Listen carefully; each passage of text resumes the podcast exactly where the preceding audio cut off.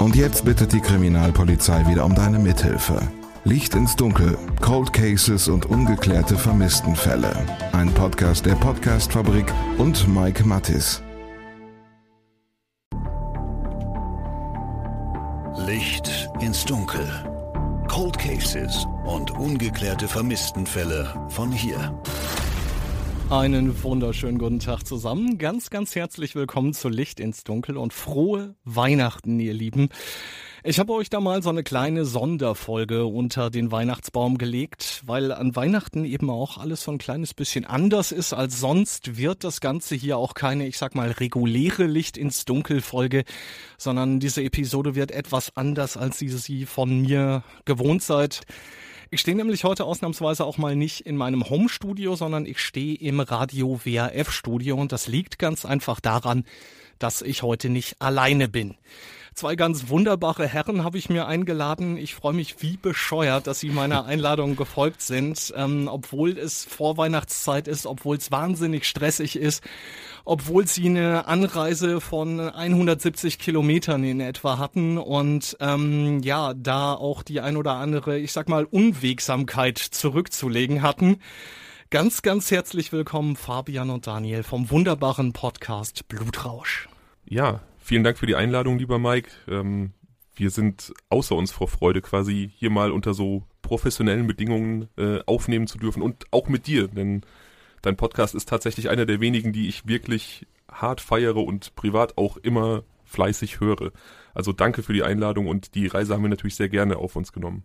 Auf alle Fälle. Also herzlichen Dank für die Einladung. Du sagst eben, dass du dich wie bescheuert freust. Wir freuen uns auf jeden Fall auch wie Sau. Und ähm, für uns ist es was ganz Besonderes, einfach mal so einen kleinen Roadtrip zu machen, weil als wir mit dem Podcast gestartet haben, hätten wir uns niemals erträumen lassen, dass wir jetzt irgendwie an einem vorweihnachtlichen Samstag dann einfach durch Deutschland fahren um eine Folge aufzunehmen in einem Radiostudio mit einem mit einer coolen Socke wie dir ähm, und ähm, dass wir einfach keine Ahnung Menschen treffen, mit denen wir auf einer Wellenlänge sind und das ist für uns ein riesiger Erfolg. Wir freuen uns sehr. Dankeschön für die Einladung. Ja. Ihr seht's nicht, also ihr da draußen seht's nicht, aber ich bin gerade fast so rot wie die Nase meines Rentiers auf dem Pulli, weil es ist ja Weihnachtsfolge. Ähm, nur für den Fall, dass ihr tatsächlich noch nicht bei den Jungs reingehört habt, vielleicht stellt euch und ähm, euren Podcast einfach mal vor. Ja, Daniel, magst du das tun? Ich finde, du machst das immer so wunderschön, auch wenn du es bei uns tust. Ja, also ähm, der Fabian hat mich vor einigen Monaten ähm, dazu gezwungen, hier einen Podcast zu starten. Nein, also wir haben schon längere Zeit darüber nachgedacht, überhaupt einen Podcast zu machen. Und ähm, hatten eigentlich mal so ein anderes Themenfeld im Blick, aber da Fabian ein großer True Crime Fan ist, hat er eben gesagt, hey Daniel, wie sieht's aus? Hast nicht Lust, das äh, mitzumachen? Ich war zuerst ein bisschen skeptisch und ähm, bin halt kompletter Laie in diesem Gebiet und ähm, sagte aber dann am Ende zu, weil wir eben schon seit Ewigkeiten befreundet sind und weil ich das Gefühl hatte, dass es gut funktionieren könnte und das ist letztendlich auch so, sagen wir mal, unser Konzept. Der Fabian erzählt mir Fälle und ähm, ich habe so die Möglichkeit, zwischendurch Fragen zu stellen, zuzuhören und ähm, das ist im Prinzip so, wie wir es machen und das macht sehr viel Spaß. Ich muss dazu sagen, dass ich gerade das ziemlich cool fand, dass du mit der Materie einfach nichts am Hut hast und dass du so eine Art Ziel Gruppe schon bist du das Publikum, bist im direkten Gespräch und ähm, genauso wenig wie das Publikum zu Hause weiß, was auf es zukommt, du einfach keine Ahnung hast und vielleicht dann auch schon Fragen stellst, die die Leute sich zu Hause stellen würden. Ich bezeichne es immer als freundschaftliche Dienste. Nein, aber es ist schon so, ne? Also es ist, äh, man, man, weiß nicht, was auf einen zukommt und ähm, das ist äh, mittlerweile lebe ich mit dieser Spontanität. Ich komme damit auch ganz gut klar. Bin, glaube ich, auch ein bisschen abgehärteter, was die Fälle betrifft am Voll. Anfang. Eben gerade, weil es halt einfach um echte Verbrechen geht, für mich schon heavy stuff, ne, würde ich sagen. Aber du hast ein gutes Stichwort gebracht. Du lebst mit der Spontanität und das tun wir jetzt ja hier beide auch. Ich, ich, ich bin ja heute quasi in dieser ungewohnten Rolle. Normalerweise habe ich das Heft in der Hand und jetzt sind wir hier auf der auf der gleichen im gleichen Boot und Mike hat uns hier komplett in der Hand und der teasert mich ja auch schon seit Wochen an und sagt, er hat da was ganz Tolles vorbereitet. Ich bin sehr gespannt. Ich bin auch sau gespannt. Vor allem, ich meine, wir stehen jetzt hier Mike gegenüber in einem Radiostudio und das ist eine totale Ausnahmesituation, aber auch die Aufnahmesituation ist jetzt anders, weil Fabian jetzt neben mir steht und quasi ich jetzt an seinen Körperbewegungen sehe, wenn ich irgendwie mal die Klappe halten soll und gleichzeitig ähm, bin ich sau gespannt, was Mike zu erzählen hat. So im Vorgespräch haben wir schon so ein paar Infos bekommen und ähm, ja, ich bin echt gespannt. Ich muss das ganz kurz noch für die Zuhörer etwas plastischer beschreiben. Also wir stehen Mike gegenüber in diesem Studio, wir haben diese Mikrofone vor unseren Gesichtern und wir sehen ihn wie so ein Lehrer vor seinen Schülern stehend in, in diesem ja Blödsinn. in diesem endlos geilen Weihnachtspulli, der wirklich richtig cool ist und er hat so dieses erhabene ich weiß was, was ihr nicht wisst, lächeln im Gesicht. und wir sind einfach super gespannt, was da gleich rauskommt. Total. Ist es normalerweise ähm, bei ihm auch so, dass er dieses erhabene, ich weiß was, was du noch nicht weißt, Lächeln hat? Das sieht Äh, Daniel nicht, das- weil meine Kamera nie Ja, angeschaltet die ist. ja, die ist ja komischerweise seit 98.000 Monaten kaputt. Welch Ärger, ja. Da kann man dann auch nichts machen. Ihr sprecht unter anderem auch über Cold Cases. Das ist ja vielleicht auch so ein kleines bisschen mein Steckenpferd. Was ist für euch so das Interessante, sage ich jetzt einfach mal, an diesen ungelösten Altfällen? Ich muss ganz ehrlich sagen, dass ich Cold Cases früher immer gehasst habe, weil sie halt eben dieses absolut unbefriedigende Element haben, dass man den Sinn niemals verstehen wird und den, den Hintergrund nicht verstehen wird, den Täter nicht kennt, also einfach so viel im Dunkeln liegt. Licht ins Dunkel willst du ja auch quasi bringen bei Cold Cases.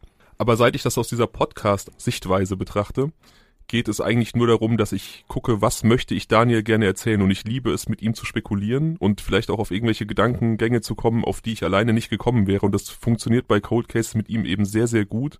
Deswegen mag ich die. Jetzt gibt's eben, du hast es gerade angesprochen, auch immer wieder Hörerinnen und Hörer, die sagen, boah, also auf ungeklärte Fälle habe ich überhaupt keinen Bock, da kann ich nur ganz, ganz schlecht mit umgehen.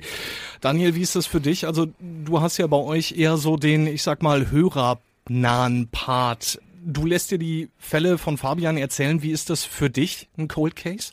Also ich meine, unterm Strich bleibt halt immer so ein Gefühl übrig, dass es äh, unbefriedigend ist, dass ein Fall nicht gelöst ist und man hat immer einen gewissen Tatendrang am Ende der Folgen und denkt sich so, hey, das kann doch nicht sein und was kann man da machen und liest sich noch ein und selbst ich fange dann auf einmal an zu googeln und ähm, also ich, wie Fabian es eben gesagt hat, ich mag das total zu spekulieren. Ähm, wir beide sind ja auch Filmfans und Krimi-Fans und äh, von daher liegt das vielleicht auch so ein bisschen in unserer Natur. Und nichtsdestotrotz finde ich halt die Tatsache attraktiv, dass es immer noch eine Möglichkeit der Aufklärung gibt.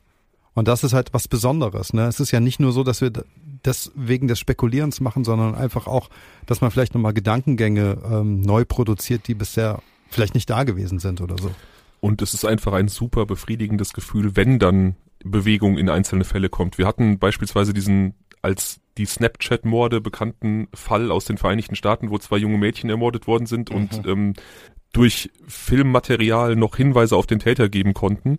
Und die Folge hatten wir damals eingesprochen, als noch absolut alles im Dunkeln lag und da ist jetzt ja vor, weiß ich nicht, sechs Wochen ein Täter verhaftet worden oder es sieht sehr, sehr danach aus, dass er der Täter ist und Ja.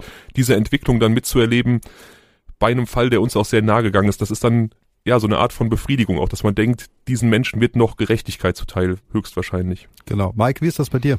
Für mich ist das tatsächlich so, dass ich einfach an die ganze Geschichte drangehe und mir denke, also nehmen wir jetzt einfach mal 16-jähriges Mädchen wird vergewaltigt und ermordet und 20 Jahre später läuft da draußen immer noch ein Mörder frei rum. Da denke ich mir und ähm, wenn du 100 Leute fragst, werden dir annähernd 100 Leute sagen, das ist nicht fair. Und genau das ist ähm, meine Herangehensweise, dass ich da einfach sage, ähm, ich will irgendwie was machen, ich muss halt irgendwie zusehen und gerade als Journalist habe ich natürlich die Möglichkeit, mit Ermittlern zu sprechen, da vielleicht noch mal ein kleines bisschen mehr Aufmerksamkeit zu erzeugen, als das vielleicht irgendjemand kann, mit dem die Ermittler eher weniger sprechen, sage ich jetzt einfach mal. Und das ist meine Herangehensweise, dass ich da einfach sage, also wenn ich die Möglichkeit habe, dann, ähm, dann, dann nutze ich das auch wahnsinnig gerne. Die Gerechtigkeit ist für mich da ganz klar das Thema Nummer eins, auf jeden Fall. Ja, ist eine sehr coole Haltung und eine verdammt gute Einstellung, würde ich sagen. Ich denke, wir starten an dieser Stelle einfach mal. Der Fall, den ich euch heute mitgebracht habe, das ist kein Cold Case. Das hat mehrere Gründe. Aber trotzdem hat er die Polizei in Osnabrück knapp 17 Jahre lang beschäftigt. Noch irgendwelche Fragen vorab? Keine. Dann legen wir an dieser Stelle los. Ich hatte es gerade angekündigt, wie gesagt, ich will an Weihnachten nicht über Mord und Totschlag sprechen, von daher habe ich mir eben diesen Fall rausgesucht. Warum wir hier keinen Cold Case haben, das hat mir Kriminalhauptkommissar Uwe Hollmann vorher erklärt. Ein Cold Case nach der Definition ist ein ungeklärtes Tötungsdelikt oder ein äh, Vermissenfall, wenn man davon ausgeht, äh, dass diese Person äh, einem Verbrechen zum Opfer gefallen ist. Und wenn die Ermittlungen abgeschlossen sind, das heißt also die Polizei die Ermittlungen abgeschlossen hat, den Fall mit einem entsprechenden Abschlussbericht an die Staatsanwaltschaft abgegeben hat und äh, das Verfahren zunächst erstmal eingestellt ist. Das ist ein Cold Case. In diesem Fall ist es ein bisschen anders gelagert. Also insofern kann man das unter dieser Definition so nicht äh, einordnen da dieser Fall eben geklärt ist und äh, weil es eben auch nicht um ein Tötungsdelikt ging, sprechen wir hier per Definition eben nicht über einen Cold Case. Es ist der 6. Oktober 2001, ein ziemlich grauer Samstag im Süden Niedersachsens. Die Sonne lässt sich kaum sehen, immer mal wieder regnet es. Alles andere als perfektes Wetter also für das erste Herbstferienwochenende. Passend zu dieser eher tristen Stimmung hallt Martinshorn durch die Osnabrücker Innenstadt. Ein Rettungswagen rast mit Blaulicht Richtung Marienhospital. Kurz vorher hatte ein Mitarbeiter der Universität einen hilflosen Mann in der Katharinenstraße gefunden, etwa in Höhe der juristischen Fakultät. Der Mann ist knapp 1,90 Meter groß, abgemagert. Er hat ein eingefallenes Gesicht, dunkle, nackenlange Haare und einen graumelierten Vollbart. Sein Alter wird in etwa auf 45 bis 55 Jahre geschätzt. Genau können die Mediziner das nicht sagen, denn der Unbekannte hat keinen Ausweis dabei. Einen Tag später stirbt der Unbekannte im Marienhospital, ohne vorher noch zu Bewusstsein gekommen zu sein. Völlig unbekannt ist der Tote nicht, ganz im Gegenteil. Viele Menschen in Osnabrück kannten ihn, sagt Kriminalhauptkommissar Uwe Hollmann. Er sei ein stadtbekannter Obdachloser gewesen, der schon seit Jahrzehnten in Osnabrück gelebt habe und der sein Quartier an der Katharinenstraße quasi direkt an der juristischen Fakultät gehabt habe. Im Stadtgebiet, insbesondere im Bereich der Universität, hielt er sich auf. Man sah ihn häufig hier im Schlossgarten, man sah ihn im Bereich verschiedener Einrichtungen der Universität eben und dort nächtigte er auch. Das war auch bekannt. An äh, einem Gebäude da unterhalb so eines Balkons hatte er so ein Nachtlager, da hat er sich nachts dann hingelegt und äh, daher waren noch so seine Habseligkeiten. Da gab es auch noch so einen, einen Winterstreukasten da mit so einer Abdeckung und da hatte er Nahrungsmittel gelagert und auch noch persönliche Gegenstände. Das war wie so ein, wie so ein Abstellkasten. Studenten und äh, auch äh, Mitarbeiter äh, der Universität kannten ihn und haben ihn auch in gewisser Hinsicht so ein bisschen versorgt. Das heißt auch mit Essen mal versorgt oder er äh, war häufig in der Cafeteria zu sehen. Im Winter hat man ihn auch mal im Gebäude da schlafen lassen. Da gab es so einen Kontakt zum Hausmeister, der sagte das noch, ja, wenn es sehr, sehr kalt wurde, dann haben wir den hier nachts auch mal übernachten lassen im Gebäude. Das alles ist überhaupt gar kein Problem, ganz einfach, weil der Mann zwar ein bisschen sonderbar ist, aber eben niemand belästigt und auch ansonsten nicht negativ auffällt. Als Erscheinung, als Mensch war er aufgefallen. Er war ja nun ein Obdachloser, aber er hatte, der hatte eine besondere Ausstrahlung konnte man nicht vergleichen. Also das war nicht jemand, äh, den man vielleicht irgendwo im Bereich, wo Alkohol konsumiert wird, wiederfindet, wo man in Grüppchen zusammensitzt, sondern nein, das war ein absoluter Einzelgänger, der dort anwesend war, der dort manchmal stand und äh, wenn man ihm etwas näher kam, verschwand er. Ne? Und äh, da kursierten auch die unterschiedlichsten Gerüchte, wer das wohl sein könnte. Das äh, hieß dann, ja, ich glaube, das ist ein ehemaliger Professor oder ein ehemaliger Student. In seinen Habseligkeiten waren auch Unterlagen gefunden worden, die darauf hindeuteten, dass er mal an Vorlesungen teilgenommen hat. Also muss er mal irgendwo gesessen haben. Also insofern, es war einfach eine auffällige, besondere Erscheinung, ohne dass man als Polizei mit dem in Berührung gekommen wäre. Bei Studenten und bei den Uni-Mitarbeitern ist der Mann natürlich bekannt. Ihr habt es gerade gehört. Ganz einfach, weil er eben immer mal wieder in der Mensa sitzt oder weil er sich auf dem Unigelände aufhält. Allerdings kennt auch hier niemand den richtigen Namen des Mannes, also wird er von allen nur das Reh genannt. Ja, das war eben diese auffällige Erscheinung, äh, diese Scheu vor Menschen. Also wenn er dann irgendwo mal so etwas abseits des Weges auch äh, zwischen irgendwelchen Büschen stand und man sich ihm näherte, dann lief der weg. Ne, so muss man sich das vorstellen. Das war wirklich äh, vom, vom Verhalten her ja auch so ein bisschen wie ein scheues Tier, wie ein Reh. Und äh, so ist er zu seinem Namen gekommen. An der Universität Osnabrück macht die Nachricht vom Tod des Rehs schnell die Runde. Die Betroffenheit ist tatsächlich groß und es wird viel darüber nachgedacht und viel darüber geredet. Inwiefern, das sehen wir gleich noch. Zeitgleich steht die Polizei natürlich vor einem Rätsel. Die zentrale Frage, wer ist denn eigentlich dieser Unbekannte? Die Aufnahme von Lichtbildern, damit geht es los. Es wurde eine Obduktion durchgeführt. Wobei die Polizei oder die Staatsanwaltschaft ermittelt zunächst erstmal oder führt Obduktionen durch, wenn möglicherweise Anhaltspunkte vorliegen, dass es Fremdverschulden vorliegen könnte. Das war in diesem Fall eigentlich schon recht sicher klar, dass es sich um einen natürlichen Tod handelt. Und das wurde auch so äh, festgestellt. Dass der Mann schwer krank war, das ist offensichtlich und dementsprechend liefert die Autopsie auch keine Hinweise auf ein Gewaltverbrechen. Das Reh, so heißt es später, ist wohl an Krebs gestorben. Das hilft den Ermittlern natürlich keinen Meter weiter, denn sie sind mit der Identifizierung des Toten noch keinen Schritt weiter. Man muss sich das so vorstellen. Wir haben hier eine Todesermittlungssache, einen unbekannten Toten. Die Ermittlungen sind abgeschlossen, aber man ist natürlich bemüht, diesen Menschen oder diesen Leichnam zu identifizieren. Wenn man das nicht kann, dann äh, werden entsprechende Maßnahmen getroffen. Das heißt, es werden zum Beispiel Fingerabdrücke genommen, es wird äh, die DNA genommen, es wird die Situation beschrieben, wie diese Person bekleidet war, Fotos gemacht und so weiter. Und äh, dann äh, wird das mit einer entsprechenden Meldung an das Landeskriminalamt gegeben.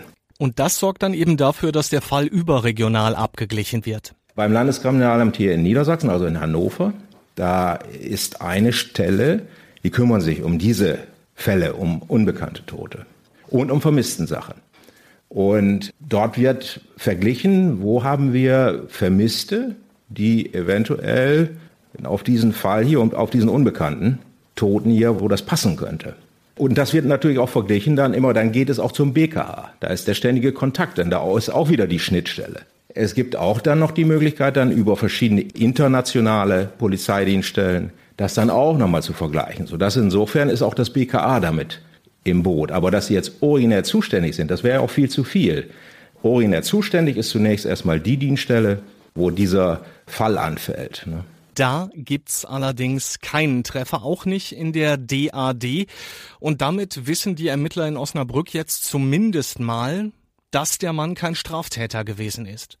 Das hilft bei der Identifizierung des Mannes natürlich nicht weiter und obwohl die Polizei nach eigenen Angaben alles versucht hat, alle Register gezogen hat, wird das Reh ohne Vor- und Zunahmen beerdigt. Es hat einfach nicht geklappt. Wir wussten nicht, wer er war. Und so wurde er als unbekannter Toter bestattet und auch beurkundet. Ne? Also es gab dann eine Beurkundung, dass es sich um einen unbekannten Toten handelt.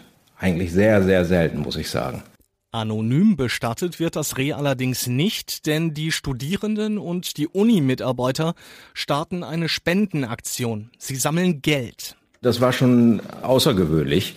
Interessanterweise haben die Studierenden und die Mitarbeiter der Universität eine Trauerfeier organisiert, an der also zahlreiche Personen teilgenommen haben. Er ist oben auf dem Heger Friedhof bestattet worden und sie haben auch eine Grabplatte organisiert.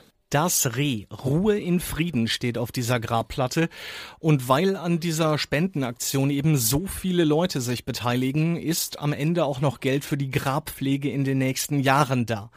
Darum kümmern sich die Studenten von damals tatsächlich bis zuletzt, bis das Grab 2021 abgeräumt wird. Das ist tatsächlich so die Stelle, wo ich beim Texten, beim Schneiden immer eine wahnsinnige Gänsehaut habe. Und ihr seht das jetzt gerade nicht, aber es ist schon wieder der Fall. Ähm, wie, wie geht's euch damit?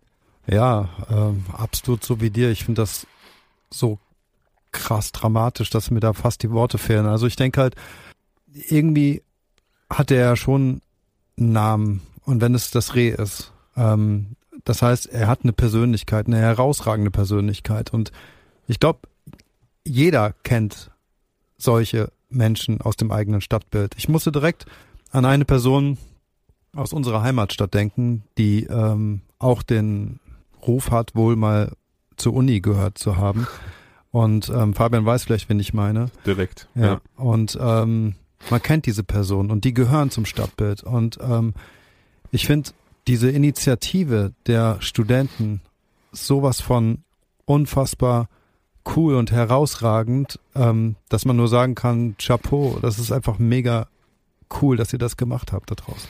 Ja, absolut. Also wie Daniel schon sagt, gibt es in unserer Heimatstadt auch einige Gestalten, die so während unseres Heranwachsens irgendwie das Stadtbild geprägt haben und deren Hintergrundgeschichte man nicht kannte und keine Informationen über sie hatte, aber einfach die wilden Legenden kannte, die sich um sie gerankt haben. Da fallen mir direkt vier, fünf ein tatsächlich.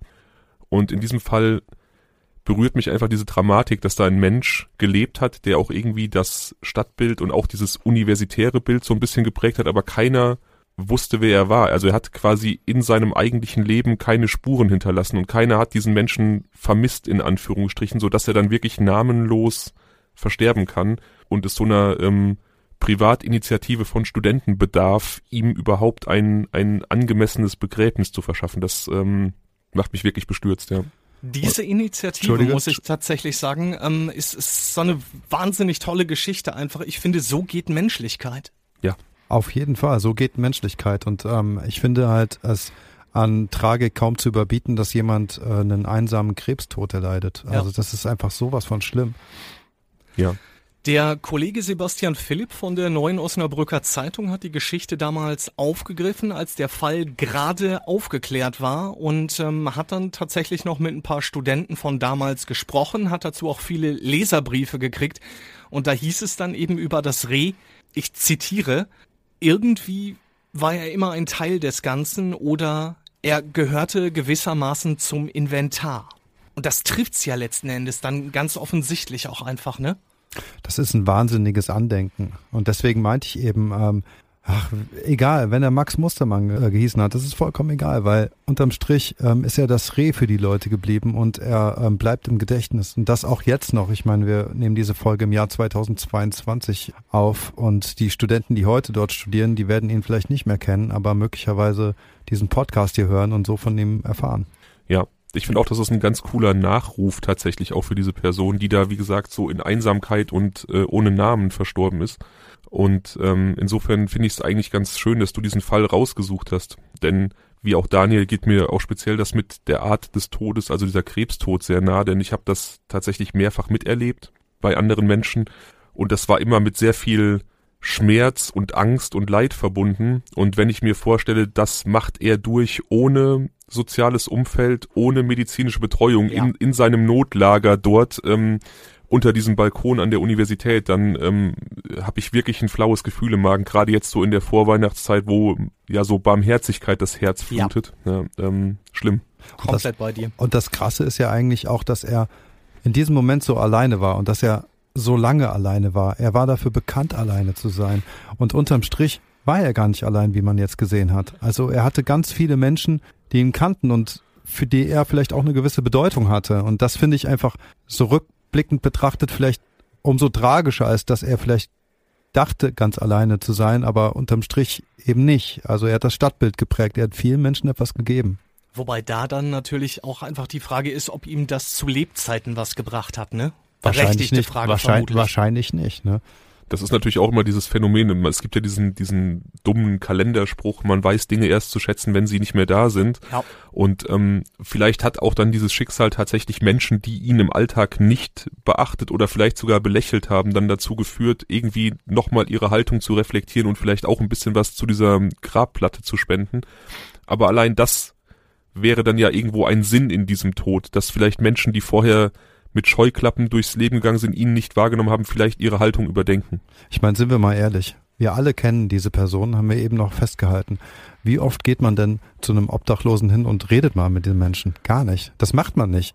Warum auch immer. Also ich meine, klar, wir alle haben unsere Probleme im Leben und ständig irgendwas auf der To-Do-List, irgendwas am Machen und sind Dinge am Verfolgen, die irgendwie vermeintlich wichtig sind. Aber so einfache kleine Momente der Nächstenliebe zu geben, fern von jeglicher Weihnachtszeit. Da muss sich, glaube ich, jeder irgendwie auch, äh, ja, selbst mal unter die Lupe nehmen und mal fragen, ähm, ob man da nicht was dran ändern könnte. Und diese Aussagen, ihr Lieben, diese Aussagen sind der Grund, warum ich mir gedacht habe, ich muss diesen Fall unbedingt mit euch besprechen. Genau das ist es. Dass die Geschichte am Ende dann tatsächlich noch gut ausgeht, das ist, ich sag mal, Kommissar Zufall zum einen und zum anderen Kommissar Hollmann zu verdanken. Uwe Hollmann hat all die Jahre hartnäckig versucht, diesen Fall zu klären, hat alles Mögliche unternommen und Kommissar Zufall hat ihm dann irgendwann einfach mal in die Karten gespielt. Und zwar, als er an einem anderen ungelösten Fall gearbeitet hat. Den hat er neu aufgerollt. Das ist ein Cold Case aus den 80ern gewesen. In den 80er Jahren war es so, dann wurden Lichtbildmappen erstellt. Ganz einfach, um diese Lichtbilder auch äh, möglichen Zeugen vorlegen zu können, um eventuell auch Tatverdächtige zu identifizieren. Und in diesem Fall war es so, dass auch dieser Unbekannte, damals ja noch lebend, aufgrund seiner Erscheinung und tatsächlich auch aus einem Verhalten heraus dann der Polizei bekannt wurde. Das heißt also, er war Personen aufgefallen, dass er sich in, in, gewisser Hinsicht in Anführungsstrichen verdächtig verhalten hat, ganz einfach von seiner Erscheinung her. Und dann haben, haben Zeugen angerufen und haben gesagt, hier steht einer, das ist irgendwie eine ganz komische Person. Und dann ist die Polizei dahin gefahren und ist er weggelaufen. Hat wieder genauso reagiert, wie das Reh immer reagiert hat. Und dann ist er erkennungsdienstlich behandelt worden. Und genau das bringt dann am Ende die Wende und die ersten Puzzleteile setzen sich zusammen. Diese Lichtbildmappe existierte natürlich noch, da sie ja zum Verfahren gehörte. Und ich habe damals die Lichtbildmappe durchgeblättert und bin dann auf äh, diese Person gestoßen, beziehungsweise auf ein dreiteiliges Lichtbild und auch eine, eine Gesamtaufnahme. Und da habe ich gedacht, Mensch, das ist der doch. Und diese Lichtbilder waren damals so, man, man drehte die um und auf der Rückseite waren die Personalien, das heißt also Vor- und Zunahme und Geburtsdatum und eventuell Geburtsort. Jörg S. steht auf diesem Lichtbild, geboren in Leipzig. Ob das letzten Endes allerdings so stimmt, ist zu diesem Zeitpunkt noch nicht klar. Er hat sie angegeben, so muss man es ja auch sagen. Also die Personalienfeststellung war auch damals nicht möglich, weil er, nur, er hat nur Personalien angegeben, er hat kein Ausweispapier vorgelegt. Und dann habe ich diese Spur weiterverfolgt, jetzt was den unbekannten Toten angeht. Hollmann ruft also einige Zeit später beim Standesamt in Leipzig an. Dort müsste Jörg S. ja noch gemeldet sein. Vor- und Zunahme, das Geburtsdatum sowie der Geburtsort. Wobei hinsichtlich des Namens war es gar nicht mal so einfach, denn da hat es eine Änderung gegeben. Ne? Das musste man so ein bisschen recherchieren. Da hatte sich der Nachname geändert. Das hatte zunächst erstmal für Irritationen gesorgt. Ich habe dann äh, beim Standesamt in Leipzig angerufen und habe zunächst erstmal nachgefragt. Da braucht's natürlich Fingerspitzengefühl, vollkommen klar. Einfach bei der über 80-jährigen Mutter anrufen und fragen, naja, vermissen Sie Ihren Sohn? Das ist tatsächlich keine gute Idee. Also bittet Hollmann erstmal um Amtshilfe. Dann äh, habe ich die Leipziger Kollegen gebeten, zu der Familie zu fahren dass sie zunächst erstmal darüber sprechen und sie erstmal darüber in Kenntnis setzen, dass möglicherweise, wenn das denn so ist, dieser unbekannte Tote hier in Osnabrück ist. Ne? Und zwar wirklich doch ein sehr naher Angehöriger. Und der Kollege hat das dann auch äh, gemacht, ist dann hingefahren und hat äh, zunächst erstmal mit den Geschwistern gesprochen. Und äh, ich habe dann auch dieses Lichtbild mitgeschickt. Dann hat der Bruder gleich gesagt, zu 99,9 Prozent ist das mein Bruder. Das reicht natürlich in Deutschland noch nicht, um das Ganze wasserdicht zu machen. Dafür braucht es am Ende noch ein kleines bisschen mehr.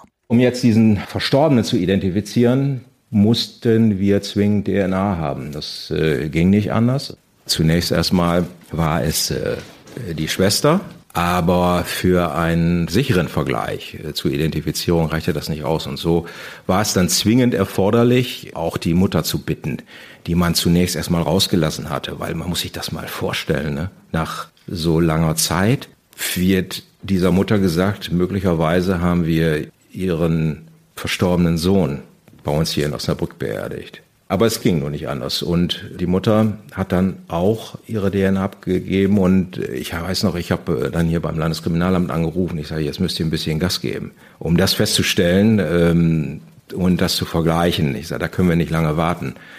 Und das haben die auch gemacht. Ne? Innerhalb äh, ganz kurzer Zeit bekamen wir dann zunächst erstmal fernmündlich das Ergebnis, ja tatsächlich, das ist der Jörg S. Für seinen Bruder Volker und für die gesamte Familie S endet damit eine über 30-jährige Zeit der Ungewissheit. Und für Uwe Hollmann setzt sich aus der Geschichte eines Obdachlosen die Geschichte eines Lebens zusammen. Deutschland war geteilt. Wir hatten die DDR und dann hatten wir unsere Bundesrepublik. Es ging eine Mauer durch Deutschland und der Jörg, so wird er beschrieben, war ein, ein Mensch, der die Freiheit liebte, der ein Abenteurer war. So hat der Volker ihn beschrieben.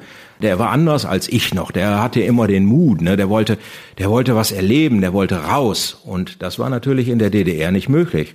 Und dann hat er mit einem Freund einen äh, Fluchtversuch unternommen. Er ist dabei festgenommen worden und er ist auch verurteilt worden und ist dann äh, in Haft genommen worden in der DDR. 1972 war das, schreibt die Neue Osnabrücker Zeitung. Demnach hatte Jörg S. im Alter von 18 Jahren versucht, mit einem guten Kumpel in die damalige Tschechoslowakei zu fliehen. Das Vorhaben scheiterte und Jörg S. kam für 18 Monate ins Gefängnis. Anderthalb Jahre später, 1973, wird er dann von der BRD freigekauft und er kommt nach Westdeutschland. Dort lebt er zunächst in Baden-Württemberg bei seinem Vater in Schwäbisch Gmünd. In Süddeutschland lebt er einige Jahre. Er hat auch dort einen Job und eine Freundin. Allerdings wird das Verhältnis zum Vater immer schwieriger, schreibt der Kollege Sebastian Philipp unter Berufung auf Volker S.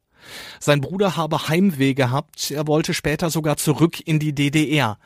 Ein entsprechendes Gesuch sei bei der Stasi gelandet und abgelehnt worden, heißt es in diesem Artikel aus dem Jahr 2019. Zur Leipziger Messe sehen sich die Brüder immer mal wieder, ansonsten schreiben sie sich Briefe.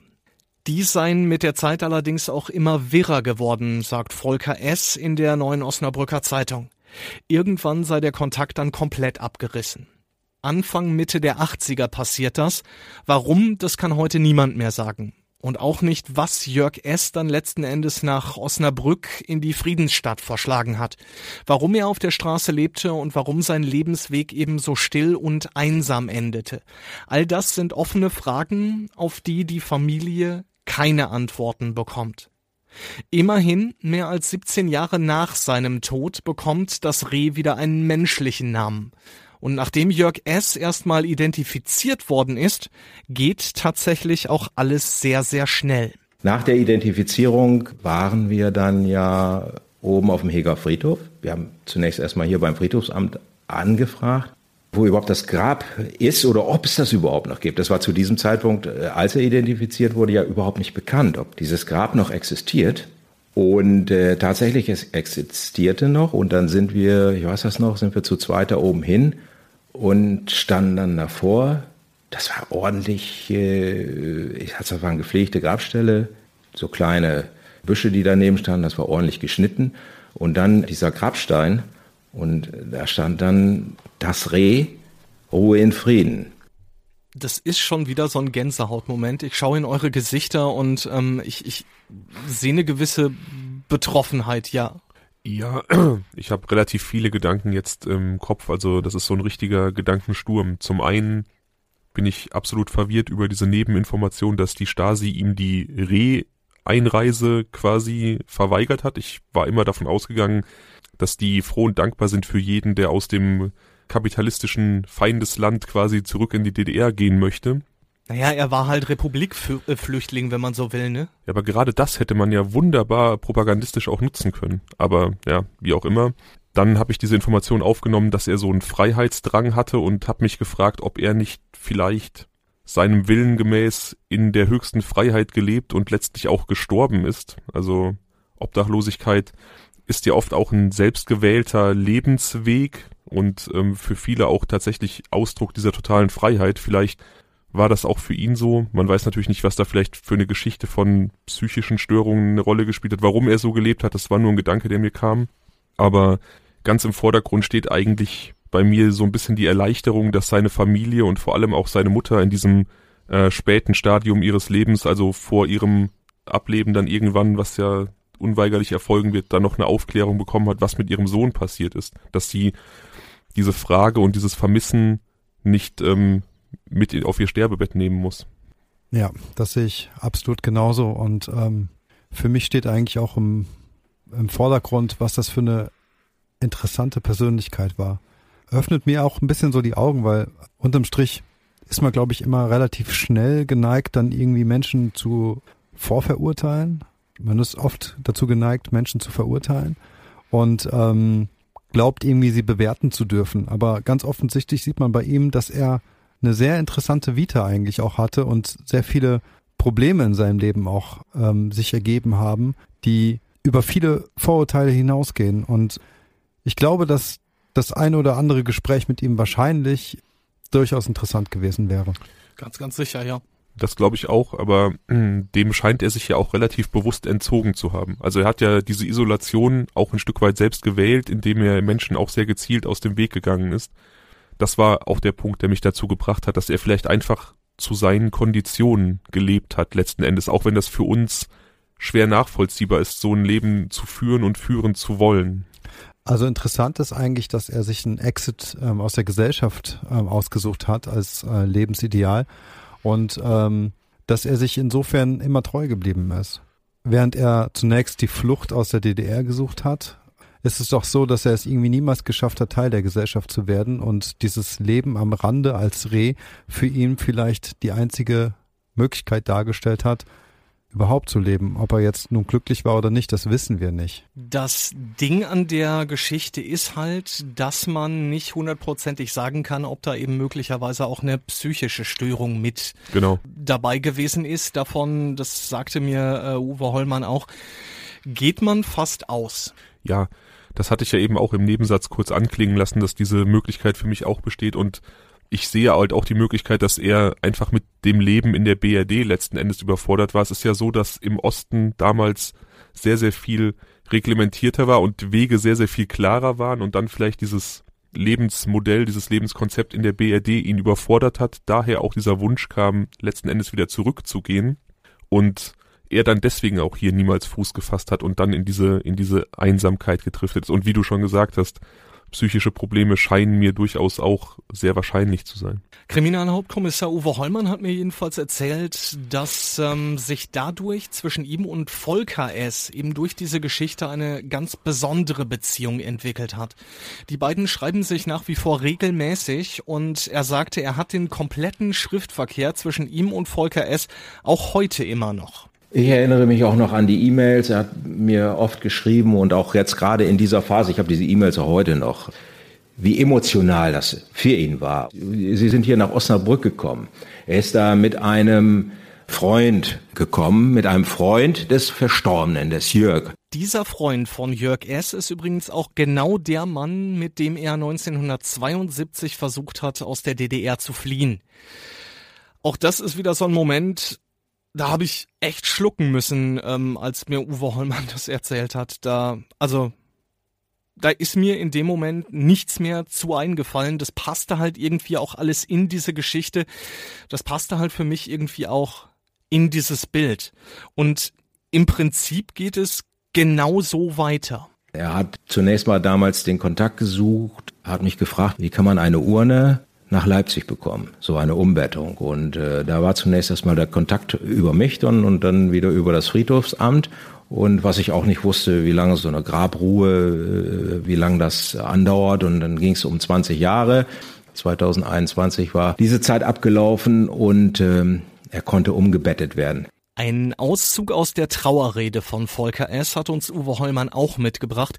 Das hat er natürlich vorher selbstverständlich mit Volker S. abgesprochen. Das Fernweh und die Lust nach unbegrenzter Freiheit hat dich weit von uns getragen. Was weiß ein 18-jähriger Mann schon von Verlust der Familie, der Heimat und der Freunde? Als dann die Einsamkeit kam, war die Tür zugeschlagen. Es gab kein Zurück. Zwischen uns stand eine Mauer, die wir nicht gebaut hatten und die niemand überwinden konnte. Du warst gefangen in der Freiheit. Mit der Einsamkeit kam der Schmerz, mit dem Schmerz kam die Krankheit, der Krebs am Ende hatte ein leichtes Spiel. Du hattest ihm nichts mehr entgegenzusetzen. Wir wären gerne mit dir noch ein paar Jahre gemeinsam gegangen. Ich weiß nicht, wie es euch geht, aber ich finde, da sitzt jedes Wort. Absolut, das war genau mein Gedanke. Ich finde diese ähm, Grabrede überaus passend und unfassbar berührend. Ähm, es ist schon irgendwie nicht ganz nachvollziehbar für mich, warum man nicht doch versucht hat, diese ähm, familiäre Nähe früher noch zu Lebzeiten nach äh, Wiedervereinigung herzustellen. Das haben sie tatsächlich, Haben ähm, sie? aber es ähm, kam da nichts zustande. Das äh, lief alles ins Leere, Weil Jörg S. das nicht wollte. weil man ihn einfach nicht identifizieren konnte. Also ähm, die Familie hat versucht, den Kontakt irgendwie herzustellen, aber der Kontakt war halt in den 80ern verloren gegangen. So wurde es mir erzählt und am Ende des Tages hat das einfach nicht geklappt. Die Familie wusste über 30 Jahre nicht, wo der Bruder, wo der Sohn geblieben ist. Ja, er war ja in dem Sinne nicht gemeldet als Obdachloser. Das heißt, wenn die Familie ihn sucht, wo sollen sie suchen, wenn sie auch nicht genau wissen, wo er lebt und wenn er aus irgendwelchen Gründen psychische Blockaden oder was auch immer den Kontakt nicht von sich aus gesucht hat, dann ähm, ja, hat die Familie halt einfach keine Chance, ne? Und das Mhm. ist, das ist ja das, was ich eben meinte, was ich so unbefriedigend mir auch vorstelle, auch für die Mutter, die sich dann einfach so lange gefragt hat, wo ist ihr Kind und Gott sei Dank noch Aufklärung bekommen hat, im Herbst ihres Lebens quasi. Ja, Gott sei Dank. Also ähm, man kann nur hoffen, dass das auch im Sinne von Jörg S. war, zu Hause dann schlussendlich oder wieder nach Hause ähm, zu kommen. Und ähm, ich glaube, das war's. Also auf Basis der ähm, der Infos, die wir jetzt hier erhalten haben. Ich glaube, das war in seinem Sinne. Es ist super traurig, dass es erst nach seinem Tod geschah, aber immerhin geschah das. Mittlerweile ist Jörg S. nicht nur wieder zu Hause in Leipzig bei seiner Familie, sondern er hat auch einen eigenen Grabstein mit seinem Namen drauf. Die Familie hatte damals wohl einen guten Bekannten, der Steinmetz ist, hat mir Uwe Hollmann gesagt, und der hätte den alten Grabstein in den neuen mit eingearbeitet. Die Kollegen von der Neuen Osnabrücker Zeitung müssen da wohl auch vermittelt haben, sagt Hollmann. Also auch da an dieser Stelle größten Respekt von meiner Seite. Für Kriminalhauptkommissar Hollmann ist dieser Fall logischerweise, ich glaube, das kann man sich denken, ein ganz besonderer. Er sagt, den vergesse ich nie. Nach so langen Jahren dann die Angehörigen zu finden, und da gibt es auch noch welche, ne? und die haben den nicht vergessen.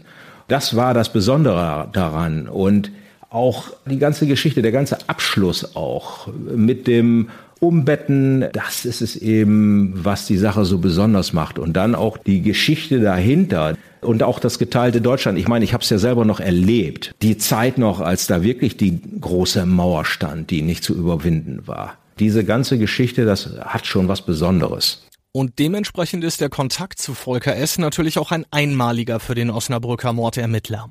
Das habe ich vorher nicht gekannt und das ist insofern auch eine einmalige äh, Geschichte, dass ich also tatsächlich doch einen weitestgehend fast persönlichen Kontakt äh, zu jemandem habe, den ich so in meinem beruflichen Alltag kennengelernt habe. Wobei ich dem Bruder noch nie persönlich begegnet bin. Das ist ein telefonischer Kontakt und äh, per E-Mail. Er schreibt immer wieder, wir grüßen uns zu Weihnachten oder wünschen einen guten Rutsch, wie auch immer.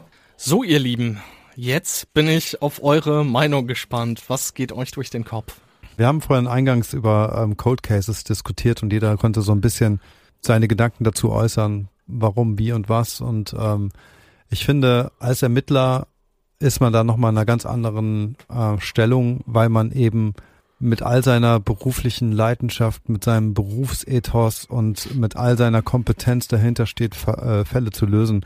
Und ähm, wir haben vorhin drüber gesprochen, dass halt Cold Cases immer so diese unbefriedigende Komponente mit sich bringen und ich kann total nachvollziehen, dass dieser Ermittler letztendlich ähm, hier in dem Moment halt einfach Befriedigung finden konnte und einfach dieses große Glück hatte, diesen Fall aufklären zu können. Ich freue mich im Prinzip für alle Beteiligten, ähm, selbst für Jörg S., wobei, darüber haben wir auch schon gesprochen, sein Tod unfassbar dramatisch und tragisch gewesen ist. Es klingt jetzt ein bisschen strange, wenn ich das sage, aber es ist eine runde Sache. Dieser Fall ist eine runde Sache und zum Glück ist er am Ende noch rund geworden. Und genau das ist äh, meine Überlegung dabei gewesen. Und das Krasse an der Nummer finde ich tatsächlich, dass sich eben Uwe Hollmann dahinter geklemmt hat und ähm, ja weiter dran geblieben ist, obwohl das kein Fall für ihn gewesen wäre. Ähm, es ist kein Tötungsdelikt und damit muss er von Amts wegen nicht ermitteln. Ja. Das war auch so ein, ein Punkt, der mich so ein bisschen berührt hat, dass er da tatsächlich diesen Drang hatte, diesem Menschen ich würde fast sagen, doch irgendwie noch Würde zuteil werden zu lassen, indem er herausfindet, wer er ist, was seine Geschichte ist und dann eben, ja, der Familie diese Aufklärung schenkt. Und ich finde es eigentlich auch sehr, sehr schön, dass daraus so ein bisschen so eine Freundschaft zu dem Bruder entwachsen ist, auch wenn die nur auf virtueller oder brieflicher Ebene stattfindet. Aber ich kann mir vorstellen, dass das zwei Menschen sind, die einander relativ viel bedeuten, auch wenn sie sich eben noch nicht im persönlichen Rahmen getroffen haben, eben weil diese Geschichte so ja, verbindend ist und auch so ungewöhnlich ist. Ich sag's euch so, wie es ist. Also, als ich aus dem Interview mit Uwe Hollmann rausgegangen bin, habe ich mich erstmal einen Moment ins Auto gesetzt und ich habe fünf Minuten geheult. Ich, ähm, ich, äh, ich war total, ich wusste nicht, was ich denken soll. Es ordnete sich alles so.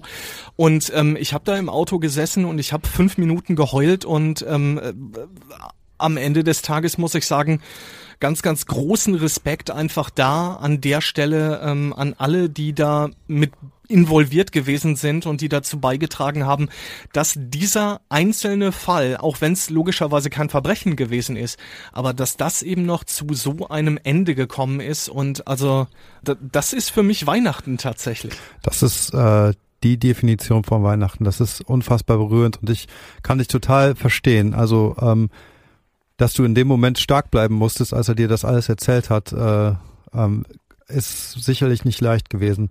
Ich glaube, dieses Happy End, aber auch diese Leidenschaft für seinen Beruf, diese Menschlichkeit von äh, Uwe Hollmann sollte Vorbild für viele andere sein. Und das ist etwas, was man sich gar nicht vorstellen kann. Man sieht ja eben im Polizisten immer so ein bisschen die, ähm, sagen wir mal, hartgesottenen Vertreter des Staatapparates, die ähm, Exekutive.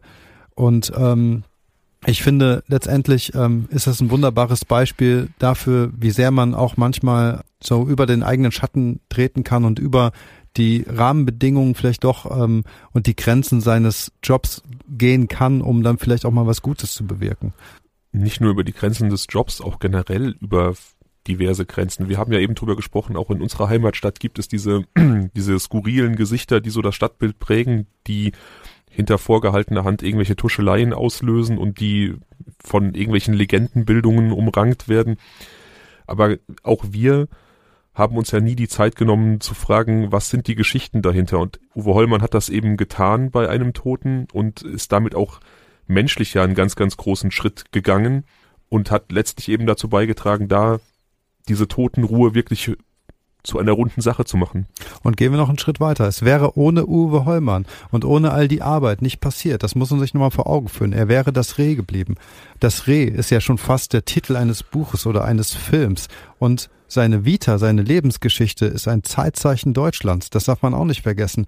Äh, für diese gesamte Zeit, für all die Menschen, die dann DDR Freiheit gesucht haben, der Begriff Freiheit, der war den hat man anders konnotiert, als man es vielleicht heute macht. Wir können uns nicht in diese Situation hineinversetzen, wenn man quasi eingekesselt in einem System lebt, in dem man vielleicht nicht leben möchte und eine Form von Freiheit sucht, die man gar nicht kennt. Das kennen wir nicht, weil wir in der Freiheit einfach leben und groß geworden sind und sozialisiert wurden. Und deswegen ist einfach diese Lebensgeschichte so viel bedeutender, als vielleicht einfach nur hinter diesem kurzen, prägnanten Titel das Reh ähm, vermutbar wäre. Ja, das stimmt, es ist Zeitzeugnis, definitiv. Das Einzige, was, was ich mich gefragt habe, ist, ob es nicht vielleicht folgerichtig gewesen wäre, seine endgültige Ruhestätte auch weiter mit dem Reh zu benennen, weil das nun mal seine Identität war. Aber das sind halt auch Fragen, die wir nicht klären können. War er denn für sich selber noch Jörg S. oder war er irgendetwas anderes. Und wollte er nach Hause zurückkehren, das weiß man auch nicht mehr. Ne? Das ist das, was ich eben meinte. Er hätte ja vielleicht auch die Möglichkeit gehabt, irgendwie über die Jahrzehnte zurück nach äh, Hause zu kommen. Und man weiß das nicht so richtig. Insofern. Ähm, Du weißt halt aber am Ende des Tages auch nicht, ob er möglicherweise nicht sich nicht geschämt hat für genau. das. Das sind alles Dinge, die können wir nicht beurteilen und da mhm. sollten wir auch nicht drüber urteilen, finde ich. Genau. Ähm, ich finde es ganz, ganz wichtig, dass man an der Stelle aber auch einfach nochmal anerkennt, was die Studierenden damals gemacht haben, ja. was ähm, Uwe Hollmann da gemacht hat. Ähm, da muss ich mich an der Stelle auf jeden Fall nochmal bedanken dafür, dass er mir Rede und Antwort gestanden hat, dafür, dass er sich die Zeit überhaupt genommen hat. Großes Dankeschön auch an Volker S., der sein Okay gegeben hat, dass wir eben diese Geschichte überhaupt erzählen konnten Und wenn wir gerade schon bei Dankeschön sind, dann muss ich auch an Carsten Battles ein Dankeschön loswerden, der mich überhaupt erst auf diese Geschichte aufmerksam gemacht hat. Er hat ähm, mir damals die Zeitungsausschnitte aus der neuen Osnabrücker Zeitung geschickt und äh, ein paar Kommentare dazu. Und als ich das Ganze dann eben durchgearbeitet hatte, war mir sofort klar, dass ich diese Geschichte einfach unbedingt erzählen muss. Und zwar zu einem ganz besonderen Zeitpunkt, nämlich als Weihnachtsspecial. Da geht's eben nicht um Mord und Totschlag, da geht's um die Geschichte eines Lebens und ähm, da geht's ja letzten Endes auch um einen Mordermittler, der sich jahrelang reinkniet, obwohl er das eben einfach gar nicht muss. Und nochmal, also diese Geschichte, finde ich, passt wahnsinnig, wahnsinnig gut zu Weihnachten und mir hat es zweierlei Dinge vor, vor Augen geführt. Ähm, ich will da nicht für die Allgemeinheit sprechen, aber für mich ist es einfach so, dass ich mir da nochmal gedacht habe, sei gut zu Menschen, ähm, gerade dann, wenn es ihnen eben möglicherweise gerade nicht so gut geht wie dir und beurteile und vor allem auch verurteile Menschen nicht, die du nicht kennst und äh, deren Schicksal du einfach auch nicht tragen musst. Man weiß letzten Endes nie, welche, welche Kämpfe Menschen durchmachen mussten, innere oder äußere, welche inneren Dämonen sie vielleicht plagen und was dazu führt, dass sie sind, wie sie sind. Und ähm, das ist ganz wichtig, was du gesagt hast, dass man vielleicht mit Vorverurteilungen und der Meinungsbildung und Schubladenbildung irgendwie ein bisschen vorsichtiger sein sollte und vielleicht, wenn möglich, erstmal hinter die Fassade schauen sollte, bevor man sich dieses Bild macht. Und ich möchte mich kurz anschließen bei deinem Dank an Uwe Hollmann ich fand das, dass er mit dir darüber gesprochen hat, auch irgendwie folgerichtig. Ja, er hat, wie gesagt, viel Zeit darauf verwendet, ähm, diesem Toten einen Namen zu geben. Und jetzt hat er eben dazu beigetragen, diese Geschichte zu erzählen und dir die Möglichkeit zu geben, diesen Nachruf in Podcast-Form zu starten. Insofern seine Einwilligung und seine Beteiligung irgendwie folgerichtig, aber auch vielen Dank, dass wir dann an dieser Geschichte teilhaben können. Ein junger deutscher Filmemacher sagte einmal ähm, in einer Doku, mit Blick aus dem Fenster. Er wohnt also in einem Mehrfamilienhaus in Berlin oder wohnte zu dem Zeitpunkt der Doku und hat äh, ein anderes Mehrfamilienhaus mit tausend Lichtern gesehen, Fenster, Lampen, die an waren und er sagte, all diese Fenster stehen für verschiedene Menschen und all diese Menschen bringen eigene Lebensgeschichten mit und ähm, wir sollen die alle erzählen, ja ich. Und dieser Gedanke ist bei mir hängen geblieben und das ist so vergleichbar. Also es ist, für mich ist diese Faszination für diese wahnsinnige Vielfalt der Lebensgeschichten und den Respekt, den man denen gegenüber aufbringen sollte, hier auf jeden Fall auch als sehr prägnanter Punkt hängen geblieben. Und ähm, ich kann mich auch nur euch beiden anschließen, dass es ähm, durchaus eine Ehre ist für uns, hier an diesem, ähm, diesem Nachtrag teilhaben zu dürfen und diese Geschichte weiterhin zu überliefern und aber auch diese Botschaft rüberzubringen.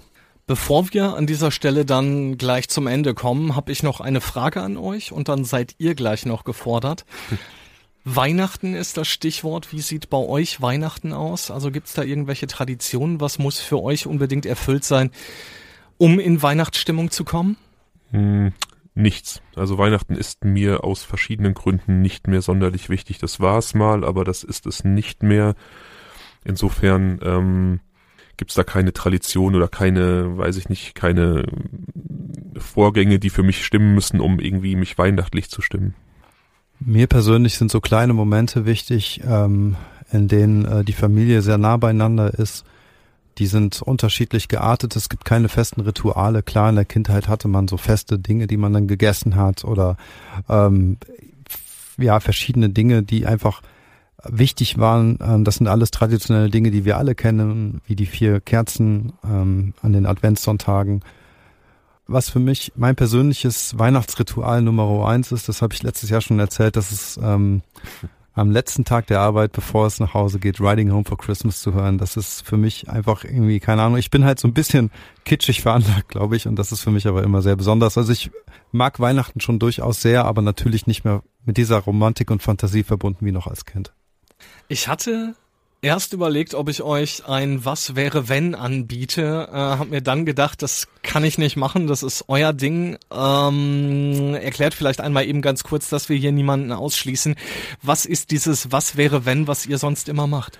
Genau. Ähm, wir hatten irgendwann die Idee, wie das ja andere Podcasts auch tun, dass wir unser Repertoire vielleicht um die eine oder andere Kategorie erweitern, um eben nicht nur über True Crime zu sprechen, sondern vielleicht auch über andere Dinge, vielleicht auch etwas leichtere Kost. Ja, und was wäre, wenn war, meine ich, einen, ein Zuhörervorschlag, eine Kategorie betreffend, die wir dann reinnehmen. Daniel stellt Woche für Woche drei Szenarien vor, die ich nicht mitbekomme, die ich auch beim Schneiden dann gekonnt ignoriere. Ich lasse die Zuhörer und Zuhörerinnen abstimmen und werde dann in der nächsten Folge mit dem Szenario konfrontiert und wir sagen, was uns dazu einfällt. Das machen wir heute nicht. Hättest du gerne tun können. Hättest du machen können, ja. Das machen wir dann das nächste Mal, wenn ihr hier wieder bei mir zu Gast seid. Dann weiß ich, dass ich das darf. Vielen Dank dafür. Stattdessen habe ich mir überlegt, wir machen was anderes. Ich würde gerne beende folgenden Satz mit euch spielen. Auch Selbst cool, ja. erklären, glaube ich, ich beginne den Satz, ihr beendet ihn. Es gibt fünf Sätze. Jeder von euch bekommt einmal die Möglichkeit, nach einer Erklärung zu fragen. Ansonsten bleibt die Aussage so stehen, wie sie ist. Fragen dazu. Das klingt fies, aber auch irgendwie lustig. Ich bin gespannt. Wie ja. lang, wie lang müssen denn diese Fortführungen der Sätze sein? Haben wir mehr als einen Satz übrig? ja, ja, klar. Ja, natürlich, natürlich. Oh je, jetzt bin ich aufgeregt. Au- Also, es geht los. Wie gesagt, jeder von euch hat einmal die Möglichkeit, da rein zu grätschen und ähm, nach einer Erklärung zu fragen. Okay. In einer Welt ohne Verbrechen, Punkt, Punkt, Punkt. Wow. Ähm, wäre einiges, also die, diese Welt wäre sehr, sehr viel lebenswerter, aber auch sehr, sehr viel langweiliger. Ich weiß nicht. Wäre in einer Welt ohne Verbrechen, hm.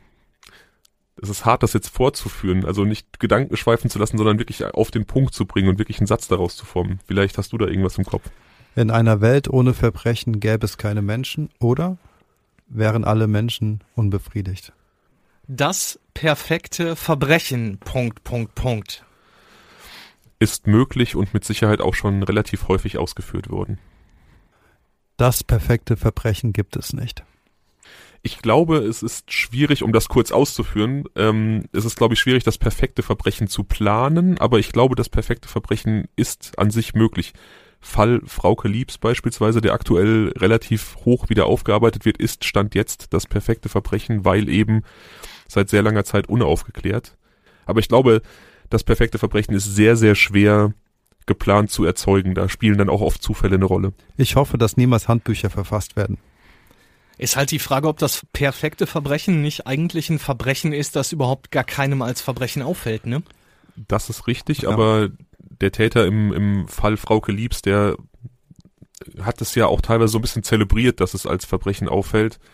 Ähm, aber du hast natürlich recht. Es gibt sicherlich auch eine relativ hohe Zahl von, von Sterbefällen, die vielleicht gar nicht als Verbrechen gesehen werden, sondern als vielleicht Altersschwäche, als was weiß ich was und gar nicht in irgendwelche Kriminalitätsstatistiken eingehen und somit auch ver perfekte Verbrechen sind, ja. Genau grö- das meine ich. Der größte Trick des Teufels war es, der Welt glauben zu lassen, dass es ihn nicht gibt. Ja Philosoph. The Damn.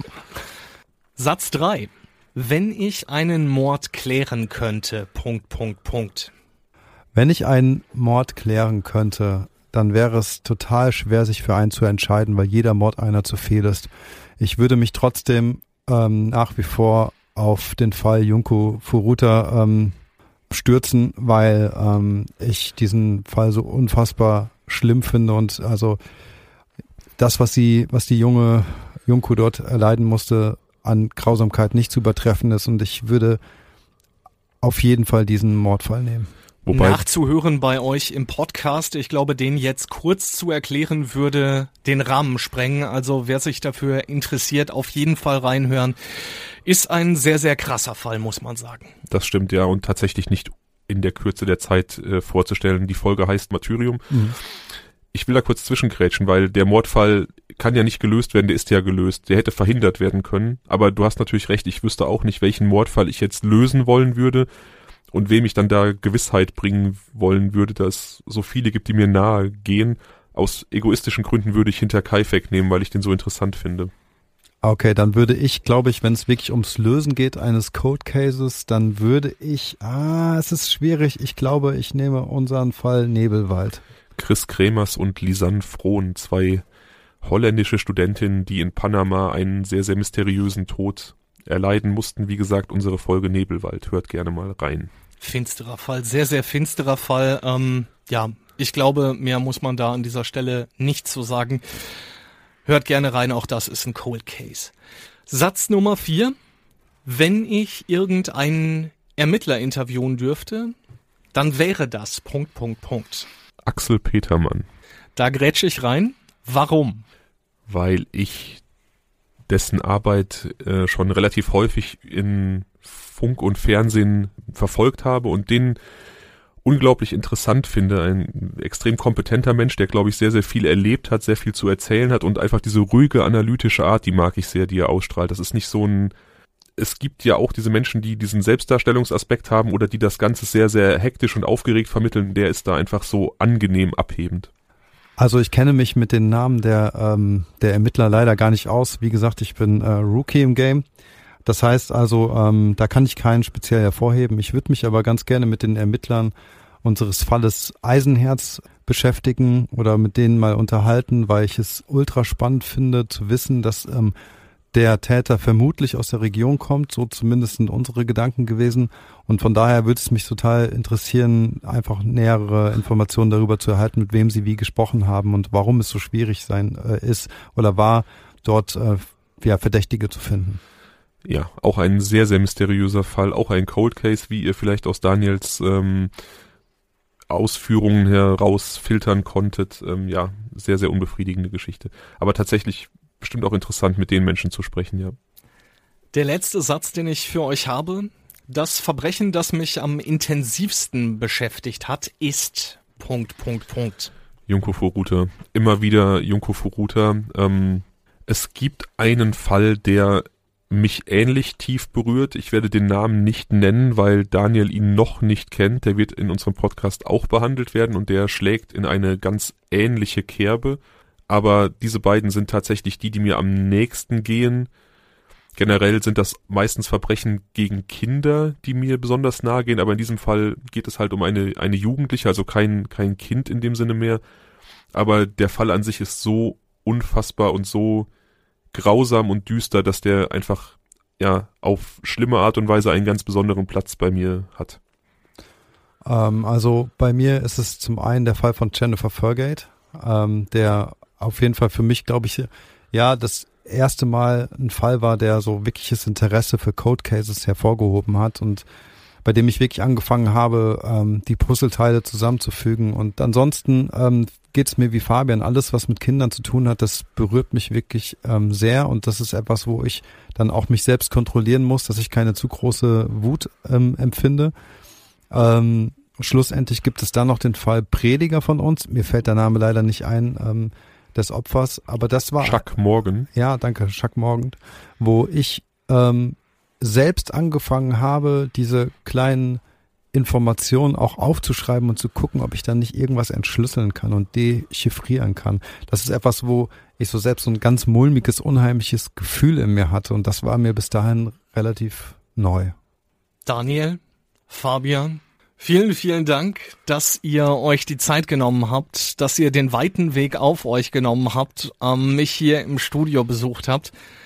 Den Podcast Blutrausch gibt's überall da, wo es gute Podcasts gibt. Ich hab's gesagt, ich bin großer Fan. Blutrausch war im auslaufenden Jahr die Nummer eins, ähm, was Podcasts angeht bei mir, sagt Spotify. Und ähm, von daher kann ich euch diese beiden wunderbaren Menschen ja sehr, sehr nachdrücklich ans Herz legen. Ich danke euch fürs Zuhören. Ich wünsche euch ein frohes Fest, einen guten Start ins neue Jahr und wir hören uns, wenn ihr mögt, im Februar wieder. Die letzten Worte gebühren Daniel und Fabian. Ich bin Mike Mattis, an dieser Stelle raus. Ich wünsche euch alles, alles Gute. Bleibt sicher und gesund, ihr Lieben. Glück auf! Ja, ich bin etwas sprachlos und auch leicht errötet ob dieses Lobes, aber ähm, bedanke mich natürlich herzlich dafür und auch dafür, dass wir hier zu Gast sein durften und äh, deiner Zuhörerschaft auch uns präsentieren und unsere Gedanken zu diesem Fall und auch von mir natürlich eine wunderschöne Weihnachtszeit an deine Zuhörerinnen und Zuhörer. Es ist nahezu unmöglich, jetzt hier ein abschließendes Wort äh, zu verfassen, welches jetzt noch irgendwas anderes sagt als das, was schon genannt wurde. Ich bin unfassbar dankbar für dass uns diese Ehre zuteil wurde, hier ähm, ähm, an diesem Podcast teilnehmen zu dürfen. Und dass wir auch ähm, ja letztendlich diese schöne und sehr gut recherchierte und äh, facettenreiche Geschichte äh, miterleben durften. Und ähm, vielen Dank an dich, Mike. Das war echt großartig gemacht ähm, mit ganz vielen verschiedenen Bestandteilen dieses Falls. Ich glaube, da ähm, bekommen oder da genießen deine ZuhörerInnen auf jeden Fall äh, ein, ein sehr gutes Programm und von daher vielen Dank. Schöne Weihnachten an euch alle und äh, kommt gesund ins neue Jahr.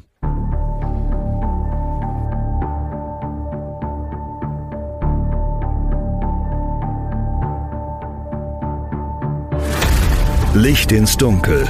Cold Cases und ungeklärte Vermisstenfälle von hier. Eine Produktion von Mike Mattis und der Podcastfabrik. Ein Blutbad an Heiligabend in Gütersloh, ein Giftmord in Bielefeld oder ein Femizid in Preußisch-Oldendorf. Die schlimmsten Verbrechen passieren unmittelbar vor unserer Haustür. Im Podcast Ostwestfälle gehen wir den Verbrechen auf die Spur. Wir sprechen mit Strafverteidigern, mit Journalistinnen und Journalisten, die die Fälle Monate, teilweise sogar jahrelang begleitet haben. Ostwestfälle, der True Crime Podcast der Neuen Westfälischen. Jetzt auf nw.de und überall, wo es Podcasts gibt.